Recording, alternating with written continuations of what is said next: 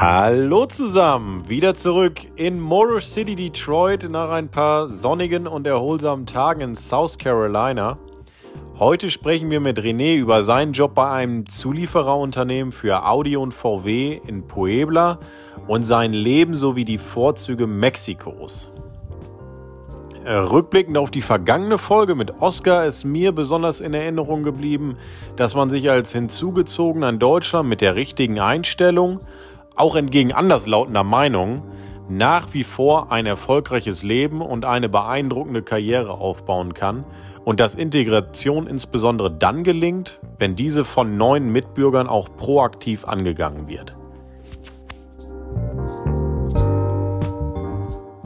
Hallo René, wie geht es dir? Wie hast du dein Wochenende verbracht? Hi Jonas, äh, schön von dir zu hören erstmal. Ne? Mir geht soweit ganz gut hier in Mexiko. Und ja, was soll ich sagen, am Wochenende, ja, zu der aktuellen Lage von Corona und all sowas äh, habe ich nicht so viel gemacht, außer das übliche zu Hause gewesen, Sachen eingekauft und sowas halt. Ja, das, ist, das sind üblicherweise die Tätigkeiten, die man, die man's auch, die man's auf Wochenende verschiebt, weil du hast mir auch schon im Vorgespräch zu diesem Podcast mitgeteilt, dass du ganz normal regulär arbeitest und dann sind das so, so Dinge, die, die häufiger unter der Woche mal äh, ja, hinten rüberfallen. Genau, da bleibt halt in der Woche nicht so viel Zeit. Ne? Die Arbeitszeiten sind ja auch ein bisschen anders hier als in Deutschland oder in den USA, sagen wir mal. Ja, Von daher, da können wir beide ein Lied von singen. das sage ich dir. René, du hast damals deine Ausbildung bei VW gemacht. Welchen Ausbildungsberuf hast du dort erlernt und warum ist deine Wahl damals da darauf gefallen? Also ich habe mich als Industriemechaniker damals bei Volkswagen beworben, weil ich halt eigentlich äh, immer mal in der Autoindustrie arbeiten wollte, weil mir das halt sehr gefallen hat und der Ausbildungsberuf Industriemechaniker hat mich damals relativ angesprochen. Also mit Metallarbeiten, mit Maschinen, großen Maschinen, Zerspannung und äh, Fräsen und all sowas. Das hat mir einfach damals gefallen und ja, ich habe mir dann nicht so viele große Gedanken drüber gemacht, habe mich da einfach beworben und ja, dann hat es im Endeffekt geklappt. Dann war ich bei VW drin. In welchem Werk, in welchem Werk warst du damals? Ich war in Hannover. In Hannover. Und die Ausbildung, die verlief auch äh, ganz normal drei Jahre oder hast du damals verkürzt, verlängert? Nee, ich habe, also die Ausbildung Industriemechaniker war dreieinhalb Jahre lang und ich habe die ganz normale Ausbildungsregelzeit ganz normal gemacht, dreieinhalb Jahre, nicht verkürzt. Im, Im Anschluss an deine Ausbildung ergab sich äh, für dich damals die Möglichkeit eines sogenannten Wanderjahres. Kannst du uns dieses Konzept einmal kurz erläutern und warum hast du dich damals für Mexiko entschieden? Also erstmal muss ich da jetzt anfangen. Also es war nicht direkt nach der Ausbildung. Erstmal nach Ausbildung war ich ein Jahr knapp am, an der Montagelinie bei Volkswagen. Und von daher habe ich ganz schnell gemerkt am Band, dass es halt nicht so meins ist, dass es halt sehr stumpfe Arbeit ist und äh, mir ganz sicher nicht mein Leben lang gefallen wird. Von daher habe ich mich dann intern eben halt bei VW auch weiter beworben auf andere Stellen und habe dann relativ zeitnah, ich glaube ein halbes Jahr später, wo ich am Band war, habe ich mit einem Techniker angefangen, habe einen Techniker in Maschinentechnik habe ich äh, angefangen zu studieren nebenbei der Arbeit. Das ganze Studium hat dann auch dreieinhalb Jahre nochmal Zeit in Anspruch genommen und nach diesem Techniker habe ich mich dann, also bevor ich da komplett raus war, beendet habe, sage ich mal, in Techniker, bin ich dann auf die Idee gekommen, ein Wanderjahr zu machen. Das ist also so ganz normal interne Bewerbung, muss man da schreiben an die Personalabteilung, dass man ein Wanderjahr über, über Volkswagen halt in den anderen Volkswagen-Standort machen möchte. Und dann wird halt so ein kleines Gespräch halt geführt, ob man dafür geeignet ist, wie das ist mit äh, HMW und äh, wie die Familie, wie der Familienstand ist und so weiter und so fort, um da halt gleich ein bisschen auszusortieren, sage ich mal, die Leute. Normalerweise machen das die die, die bei VW sind, direkt nach Ausbildung. Aber wie gesagt, da ich beim, mit dem Techniker angefangen habe, ging das dann halt nicht so. Und äh, eigentlich wollte ich ganz einfach nach Argentinien. Ich wollte halt ans Meer. ein Standort, Volkswagen-Standort, der irgendwo am Meer ist, weil ich das halt wegen dem Wetter und alles und eben halt, ja, super nah am Meer ist halt mega geil. Ähm, das hat leider dann nicht geklappt in Argentinien, weil es da zu dem Zeitpunkt sehr große Probleme mit dem Visum gab. Sehr lange Wartezeiten und vielleicht dann nach der langen Wartezeit sogar noch eine Absage.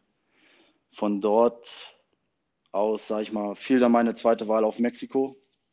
Ja, weil mein, das fiel dann eigentlich relativ, also der Groschen ist da schnell gefallen, weil mein bester Freund Jan Seidler da war. Den kennst du ja auch noch. Ganz genau, und, ja. Wie gesagt, der war ein halbes Jahr, hat er vorher das Wanderjahr in Mexiko angefangen und er hat gesagt, es ist halt mega geil, geiles Wetter, geile Leute und ja, dann war die Entscheidung eigentlich schon getroffen, habe ich mich für Mexiko halt entschieden. Ja, das ist auch äh, schön, dass es Alternativen gibt und äh, ich denke, du hast die äh, deine Wahl damals nicht bereut und vermutlich war das eine Entscheidung, die dich dann auch langfristig ziemlich ziemlich stark beeinflusst hat. René, welches Aufgabengebiet hat damals deine Tätigkeit bei VW in Mexiko umfasst? Und äh, konntest du damals auch schon Inhalte aus deinem Techniker mit anwenden? Also, da gab es leider ein paar Probleme, als ich hier angekommen bin aus Deutschland, weil die Stelle, die sie mir gegeben haben, äh, hatte, ja, die wurde erst neu aus dem Boden ge ge gezogen, sag ich mal. Von daher wusste, glaube ich, nicht mal wirklich der Chef, dass ich komme. Und ja, von einem Tag auf den anderen war ich halt da. Und äh, die wussten erstmal nicht, was sie, was sie mit mir anfangen sollten. Von daher ja. haben, also die haben dann halt mich in ein Projekt geschickt, was halt schon am Laufen war. Das heißt Fit for Finish für die Montagelinien. Dort ging es darum, eben halt die Reduzierung der Personalkosten durch Prozessoptimierung zu, umzusetzen. Von daher konnte ich dort in dem Bereich äh, schon Tätigkeiten, gelernte Tätigkeiten aus meinem Techniker anwenden. Was wiederum ein bisschen schwierig war wegen der neuen Sprache halt. Das war so ein bisschen, wie du ja selber wahrscheinlich weißt, ist das zu Anfang ein bisschen schwierig, äh, von null auf einmal, von null auf 100, sage ich mal, Spanisch zu sprechen. Ja, wie war, dein, wie war dein Chef? Äh, konnte der wenigstens ganz gut Englisch sprechen oder vielleicht sogar Deutsch? Mein Chef war Deutscher, das war das Gute. Der hat mir da auch sehr gut geholfen und ich meine bei VW auch in unserer Abteilung, wo wir da damals waren, wir waren eine Abteilung für die, für die Montage, äh, konnten wirklich viele Deutsch. Also das war für mich relativ einfacher Anfang, sage ich mal. Natürlich wollte ich die Sprache auch lernen, von daher ist dann auch relativ schnell der Umschwung halt auf Spanisch gekommen, was trotzdem immer wieder Probleme bereitet hat. Natürlich, aber wir hatten natürlich auch das Glück, dass wir äh, Sprachkurse in der Sprachschule auf täglicher Basis hatten. Also von daher konnte man sich dann auch ganz schnell verbessern. Ja, das war wirklich super. Ne? Also super Service auch und Unterstützung halt von Volkswagen, dass man da wirklich besser äh, Spanisch lernt halt. Ne? Wie lange hast du oder was war für dich so ähm, ja, ein Zeitraum? Wie lange hast du so ungefähr gebraucht, bis du gesagt hast, okay, jetzt, jetzt kann ich mich fließend verständigen? Fließend verständigen? Hm, ja, ich glaube, es waren so acht bis zehn Monate, dass ich wirklich gesagt habe, okay, jetzt verstehe ich wirklich den größten Teil, was sie halt sprechen. Ich meine, nach sechs Monaten hat es dann wirklich angefangen, dann kam man so aus sich raus, dass man wirklich gesprochen hat. Da hat man natürlich noch mega viele Fehler gemacht.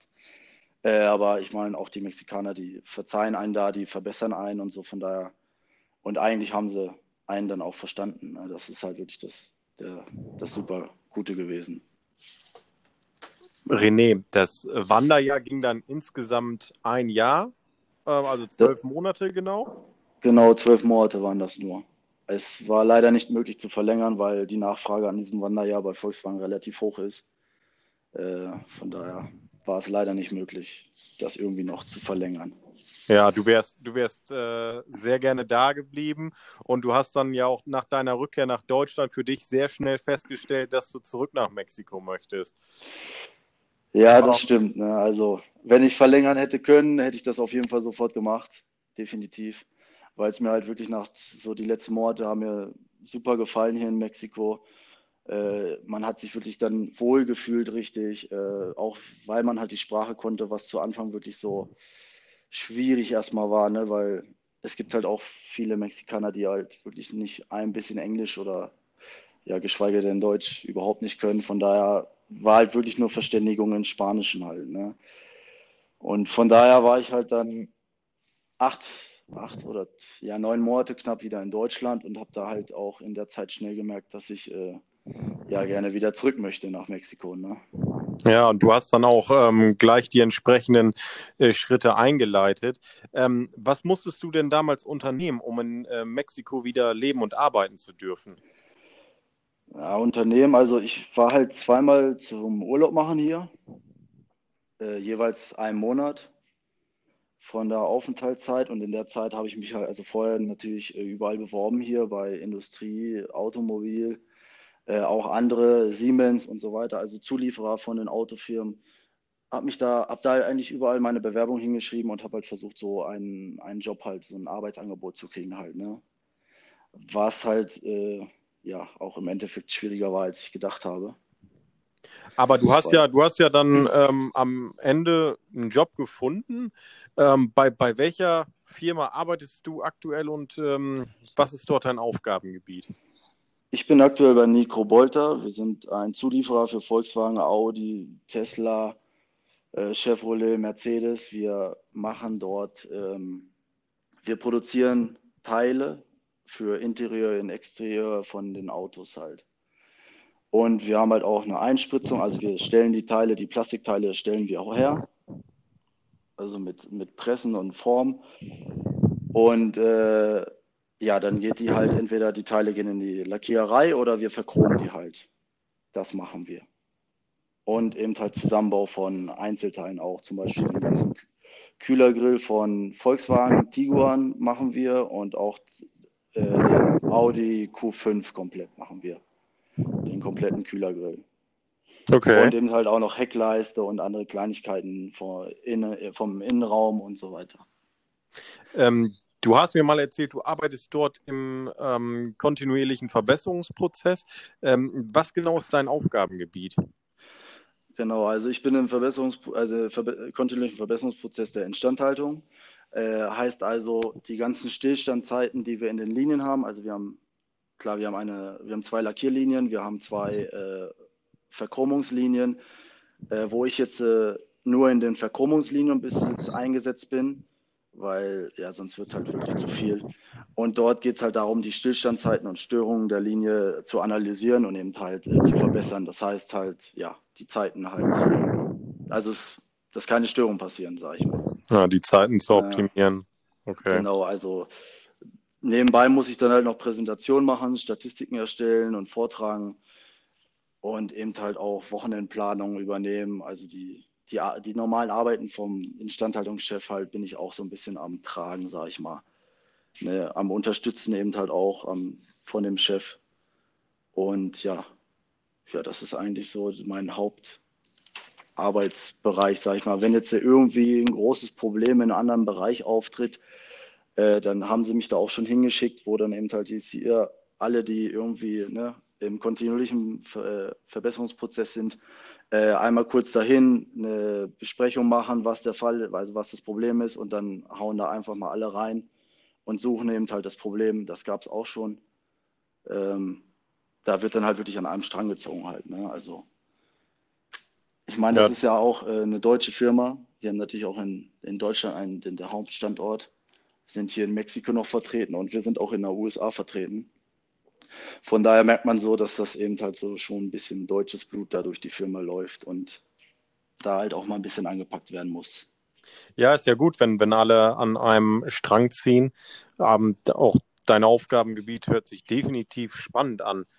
Ähm, bildest du dich denn ähm, aktuell im Rahmen deines Jobs noch weiter? Und äh, wenn ja, was, was für eine Aus äh, Weiterbildung ist das? Äh, ich habe mich letztes Jahr im September in ein Six Sigma Black Belt eingeschrieben in der Tech de Monterrey. Ich weiß nicht, die müsste ihr vielleicht auch noch was sagen, die Universität hier. Ja. Äh, ist ja eine der bekanntesten weltweiten, also eine bekannte weltweite Universität, ähm, die halt auch äh, ja leider privat ist. Das heißt, man muss da schon auch einiges für bezahlen. Und da habe ich halt diesen Six Sigma Black Belt Kurs gemacht, den ich jetzt äh, das Diplom habe ich jetzt vor knappen eineinhalb Monate bekommen. Jetzt Glückwunsch halt dazu. Noch, ah, vielen Dank. Jetzt fehlt halt nur noch äh, die ASQ-Prüfung. Das ist halt so eine offizielle ASQ-Prüfung, die halt von, von der USA irgendwie angelegt ist, dass man sich dann offiziell äh, Six Sigma Black Belt nennen kann. Ja, also das ist ja wieder so ein bisschen was Besonderes, sag ich mal. Ja, aber es ist ja, ist ja ähm, immer hilfreich, wenn man so einen Titel hat und sein Profil noch weiter ähm, oder erweitern kann. René, wie sieht denn deine kurz- bis mittelfristige äh, Karriereplanung aus? Äh, planst du erstmal weiterhin in Mexiko zu arbeiten oder könntest du dir da auch eine, eine Rückkehr nach Deutschland vorstellen? Ah, es ist immer so ein bisschen schwierig. Also ich könnte mir definitiv noch ein bis zwei Jahre länger hier in Mexiko vorstellen, aber auf ganz, ganz längere Sicht, sage ich mal, würde mich schon reizen, irgendwann mal wieder nach Deutschland zurück, vielleicht einen gewissen Zeitraum nur und dann vielleicht nochmal ins Ausland.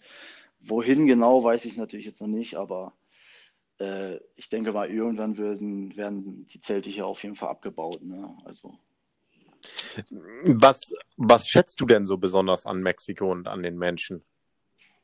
Naja, du kennst es ja selber, ne? also die Vielseitigkeit von Mexiko ist halt einfach äh, mega schönes Land, sag ich mal, Sonne, Strände. Auf der anderen Seite hat man dann halt Urwälder, Regenzeit, äh, dann kommt noch die Wüste und Kakteen dazu. Also dieses, dieses alles drumherum im halt, dieses Land ist riesig, man kann so viel dort, also hier machen, sag ich mal. Ähm, die Menschen sind halt super nett, hilfsbereit. Der eine Teil, der andere Teil natürlich nicht so ganz. Also du kennst es ja selber, es ist auch äh, ein bisschen gefährliche, sage ich mal, nett ausgedrückt. Also auch jetzt, sage ich mal, in letzter Zeit, sage ich mal, ist schon ein bisschen mehr passiert als, sage ich mal, 2016, 17, wo wir dort waren. Es gibt halt dann doch schon mal wieder ein paar mehr Überfälle hier und äh, die Häuser werden ausgeräumt und all sowas. Aber ich meine, abgesehen von dem Ganzen ist Mexiko einfach ein mega schönes Land. Also ja, das kann ich äh, bestätigen. Sehr, sehr, ich sehr facettenreich. Ich habe die Menschen ähm, auch extrem ähm, ja, zu schätzen gelernt. Um, besonders Puebla als Stadt ist mir natürlich an, ans Herz gewachsen. Was gefällt dir denn so besonders an Puebla und wie würdest du diese Stadt im Vergleich zu anderen mexikanischen Städten beurteilen? Äh, ja, schwierig. Ne? Also Puebla ist halt super, super schöne Stadt, also sehr sehr internationale Stadt auch. Also durch die ganzen Universitäten, sage ich mal, die hier sind, wirklich kommen halt wirklich auch viele, äh, sage ich mal, Studenten hierher, die halt einen Austausch machen oder, oder eben halt ihr, ihr Studium beenden. Äh, dazu kommen halt noch die Automobilhersteller hier in Puebla. Also es ist halt wirklich, äh, Audi ist hier, Volkswagen ist hier, was halt wirklich riesengroße ähm, Werke sind. Ähm, ja, was noch? Also die Stadt ist wirklich, hat eine schöne Altstadt, hat wirklich ein schönes Zentrum. Auch die ganzen Kirchen, sage ich mal, es ist wirklich schön anzuschauen und man kann sich hier frei bewegen, zumindest am Tage. Äh, in der Nacht dann sollte, es man, sollte man es vielleicht unterlassen, zu Fuß unterwegs zu sein, weil es dann doch wieder ein bisschen die Kriminalität, sag ich mal, ansteigt. Aber Ansonsten ist, würde ich sagen, Puebla schon eine sichere Stadt. Ja, so, so habe ich die Stadt auch kennengelernt, aber ich, äh, ich kann auch das bestätigen, was du uns erzählt hast hinsichtlich äh, Kriminalität. Ich stehe auch im regelmäßigen Austausch mit meinen Kollegen in Mexiko, kann, kann leider derzeit nicht so oft vor Ort sein aufgrund der Pandemie, aber äh, auch die haben mir bestätigt, dass in den vergangenen Jahren die Kriminalität leider angestiegen ist. Ähm, was, was sehr, sehr schade ist, da es einfach ja eine wunderschöne Stadt ist, ähm, die eben auch viel zu bieten hat. Ja, ist halt sehr vielseitig, also die Stadt. Ne? Also wirklich die ganzen, äh, sag ich mal, die Plazas, also wo du halt einkaufen kannst und also das sind super schön gemacht. Ähm, du kannst hier ohne Probleme Freizeitaktivitäten machen, Paintball spielen, äh, Go-Kart fahren und so weiter. Also es bietet, also Puebla bietet wirklich schon viel. Ne? Ich meine, du warst ja, also wir waren ja 2016, 17 hier zusammen. Von daher haben wir auch viel erlebt. Äh, aber da war halt wirklich die Kriminalität noch nicht so hoch. Ich weiß jetzt nicht, ob es vielleicht jetzt auch mit der aktuellen Lage Corona zu tun hat, dass jetzt natürlich auch wieder mehr passiert, weil viele Leute, denke ich, jetzt ja auch mit dem Geld so langsam am Ende sind. Ja, äh, vielen, vielen Leuten ist sicherlich eben wurde die, die Lebensgrundlage dadurch entzogen. Es ist ja hier in den USA ähnlich. Ähm, und von daher, das sind natürlich immer Faktoren, die da auch reinspielen. Genau, und deswegen denke ich, ist die Kriminalität in letzter Zeit auch ein bisschen mehr angestiegen. Aber hoffen wir mal, dass äh, Corona sich bald verabschiedet und dann alles so ein bisschen eben halt Normalität wieder eintrifft, sage ich mal. Ja, das wollen wir hoffen. Ja, René, dann, dann lass uns nicht zu sehr über negative Aspekte reden, sondern lass uns vielleicht auch nochmal über die eine oder andere witzige Erfahrung oder Anekdote sprechen, die du für unsere Zuhörer hast, über, über dein bisheriges Leben in Mexiko, vielleicht auch bezüglich kultureller Unterschiede. Also eine Anekdote habe ich jetzt nicht so unbedingt, aber wie gesagt, also ein Rat an alle, die wirklich äh, jetzt irgendwie vorhaben, Auslandsjahr zu machen oder eben halt irgendwie beruflich oder eben halt ein Auslandsjahr über Studium zu machen, äh, kann ich denen das wirklich nur nahelegen, weil es wirklich äh, eine mega Erfahrung ist, einfach in einem anderen Land zu sein, eine neue Sprache zu lernen, die Kulturen eben halt kennenzulernen, wie du halt gerade gesagt hast. Es gibt wirklich große Kulturunterschiede hier, äh, wie zum Beispiel, dass die Leute, ich sag mal, ich kannte es jetzt nicht so vorher, aber die sind halt hier sehr, sehr gläubig. Also wirklich, äh, du kennst ja auch hier dann sagen sie mal, ja, gracias por Dios, äh, dass nichts passiert ist oder also danke da, an Gott, dass wirklich nichts passiert ist oder, oder äh, ja, mir geht's gut, danke an Gott und all solche Sachen. Also das war wirklich für mich so ein bisschen komisch. Ähm, kulturell, was, was gab es da noch für große Unterschiede? Ich meine, ich mein, das Essen, das habe ich lieb gewonnen. Also Stimmt, ich mein, aber, ich... aber an den Schärfegrad muss man sich trotzdem äh, erstmal gewöhnen. Ja, das stimmt. Also natürlich gibt es da dann natürlich auch einige kleine Probleme zu Anfang, sage ich mal, weil die Schärfe wirklich anders ist. Aber ähm, ich hatte jetzt nicht wirklich Probleme mit der Kultur, mit dem Kulturunterschied. Ähm, ich habe mich da eigentlich jetzt nicht dran gewöhnt, aber ich habe mich damit abgefunden, sage ich mal. Viel Unterschied merkt man natürlich wirklich auf der Arbeit. Also die Arbeitsmoral ist manchmal wirklich komisch. Also zum Beispiel, wenn jetzt, äh, wenn man jetzt eine Besprechung hat und irgendeiner ist am Reden, dann holt halt einfach irgendwo klingelt das Telefon, der nächste, äh, dann wird telefoniert, der nächste ist am WhatsAppen, der nächste ist irgendwie am Facebook gucken. Es fehlt halt so irgendwie da kulturmäßig, glaube ich, dann einfach so ein bisschen die Ernsthaftigkeit in den Besprechungen. Und dementsprechend, glaube ich, kommt man auch ab und zu nicht ganz so schnell auf das Ziel, auf das erwünschte Ziel, sage ich mal. Äh, das hat mich wirklich zu Anfang sehr geschockt. Ähm, aber wie gesagt, ich habe mich jetzt dran gewöhnt. Akzeptiert habe ich das noch nicht, aber ich meine, man muss halt irgendwie auch da ein bisschen den feinen Draht, sag ich mal so. Behalten, sich anpassen. Auf, auf der anderen Seite ähm, kannst du dann ja vielleicht ähm, mit deiner strengen norddeutschen Einstellung ja, vielleicht noch etwas entgegenwirken. Das denke ich auch. Das klappt René, bestimmt immer noch. Ich äh, bedanke mich sehr herzlich bei dir, dass du heute mein Gast warst in, aus Mexiko, äh, dass du dir die Zeit genommen hast. Wir haben ja zum Glück nur eine Stunde Zeitunterschied, von daher äh, war das sehr, sehr einfach ähm, ja, zu, zu terminieren und wünsche dir für deine zukünftige Karriere natürlich alles Gute und ja, freue mich, äh, wenn wir uns mal so schnell wie möglich in Puebla mal wiedersehen. Ja, vielen Dank, Jonas. Äh, ich habe natürlich auch zu danken, dass du mich eingeladen hast hier und ich habe das auch, also wenn jetzt irgendwie nochmal eine andere Folge in 20, 30 Folgen nochmal irgendwie quatschen willst über ein anderes Thema, kannst du mich natürlich auch gerne wieder einladen. Äh, alles kein Problem und ich hoffe natürlich auch, dass wir uns sehr schnell hier in Puebla mal wieder sehen und dann nochmal auch bei normalen Gewohnheiten, dass man halt auch essen gehen kann und äh, eben halt auch vielleicht das ein oder andere Bier, Bier hier trinken kann. Das würde mich freuen. Vielen Dank, René. Bis bald. Vielen Dank auch. Ciao.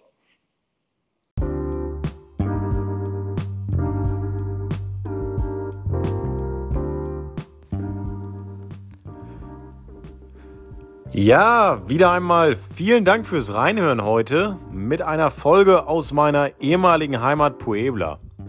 In der nächsten Folge gehen wir zu Linus nach Österreich und sprechen mit ihm über sein Leben in einer der lebenswertesten Städte der Welt sowie seinem Job in der Welt der Immobilien. Bis nächste Woche. Ich freue mich auf euch.